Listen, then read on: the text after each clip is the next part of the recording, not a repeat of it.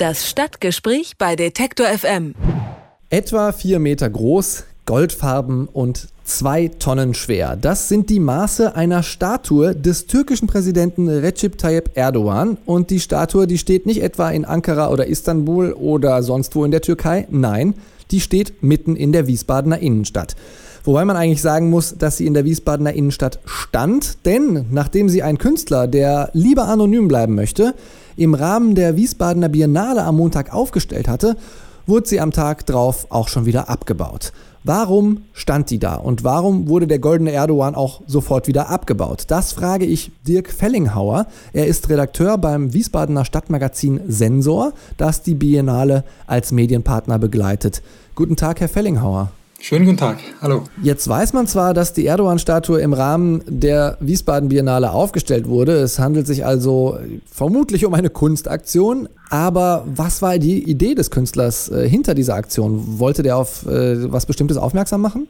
Was der Künstler selbst damit ähm, bewirken wollte oder sagen wollte oder hervorrufen wollte, das wissen wir leider nicht, da er sich ja nicht zu erkennen gegeben hat bisher und nach Stand der Dinge das auch nicht vorhat. Man kann ein paar Ideen davon bekommen, wenn man mit den Kuratoren der Wiesbaden Biennale spricht, mit Maria Magdalena Ludewig und mit Martin Hammer. Und wenn man das Motto dieser Biennale insgesamt kennt, die unter dem Thema steht Bad News, als die Planung der Biennale begann, was wohl schon 2016 war, Ende 2016, ein Trump zum Präsidenten gewählt wurde, ein Brexit stattfand und die Kuratoren gemerkt haben, im Moment passieren hier in der Welt Dinge, die man nicht für möglich gehalten hat. Und im Zuge dessen denke ich, ähm, auch ein Herr Erdogan macht vieles oder steht für vieles, was man nicht für möglich gehalten hat. Haben sie gedacht, der passt da noch dazu eine goldene Statue von Erdogan in Wiesbaden. Ähm, haben die Wiesbadener Bürger das für möglich gehalten? Wahrscheinlich eher nicht. Äh, und wie haben sie darauf reagiert?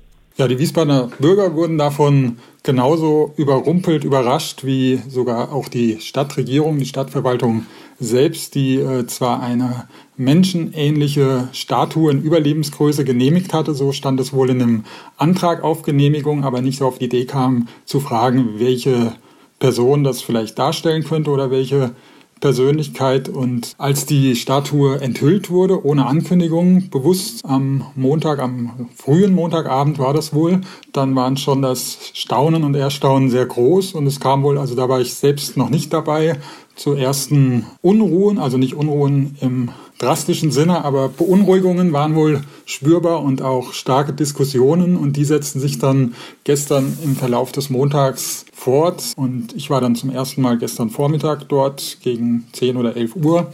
Da war schon eine große Menschenansammlung und es wurde sehr, sehr kräftig und intensiv diskutiert. Man muss dazu wissen, dass die Position der Statue auch bewusst gewählt wurde im Westend Wiesbadens. Das ist das Multikulti-Viertel, kann man sagen, von Wiesbaden. Es gibt da eine Wellrittstraße, das ist so wie der Kristallisationspunkt der verschiedensten Kulturen und Herkünfte in dieser Stadt. Das ist der dicht besiedelste Stadtteil Deutschlands sogar mit, ich glaube, über 140 verschiedenen Nationalitäten, die dort leben und arbeiten. Und ein überwiegender Teil kommt eben aus der Türkei. Und so war die heftige Reaktion auf jeden Fall schon vorprogrammiert. Das heißt, da haben sich dann auch Erdogan-Unterstützer und äh, Erdogan-Gegner gegenübergestanden oder wie darf ich das verstehen? Ja, auf jeden Fall, so war das. Ähm, man konnte Menschen beobachten, Familien, die äh, Selfies vor der Statue machten, stolz äh, sich in Pose brachten und Fotos machten und es gab eben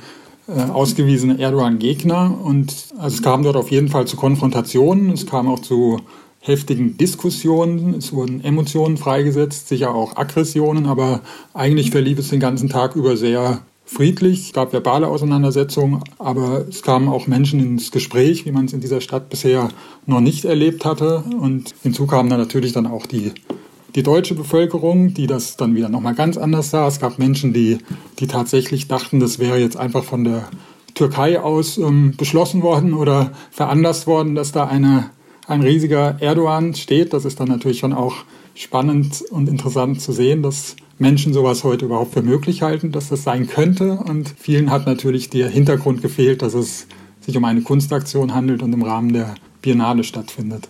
Jetzt ist die Statue nach nur einem Tag wieder abgebaut worden. Gibt es da einen Zusammenhang mit den Äußerungen des Ordnungsdezernenten der Stadt Wiesbaden, Oliver Franz, der auch nochmal auf die eher konfrontative Diskussion oder auf die konfrontative Entwicklung da vor dieser Statue abgehoben hat und gesagt hat, da seien auch Stichwaffen gesichtet worden. Also kurz, ist das aus ordnungspolitischen Gründen sozusagen wieder abgebaut worden und wer hat das entschieden? Ja, das hat genau dieser Herr Dr. Oliver Franz entschieden, der Ordnungsdezernent unserer Stadt ist und damit ja zuständig für die öffentliche Ordnung und Sicherheit. Er hat es entschieden gemeinsam mit dem Oberbürgermeister Sven Gehrig.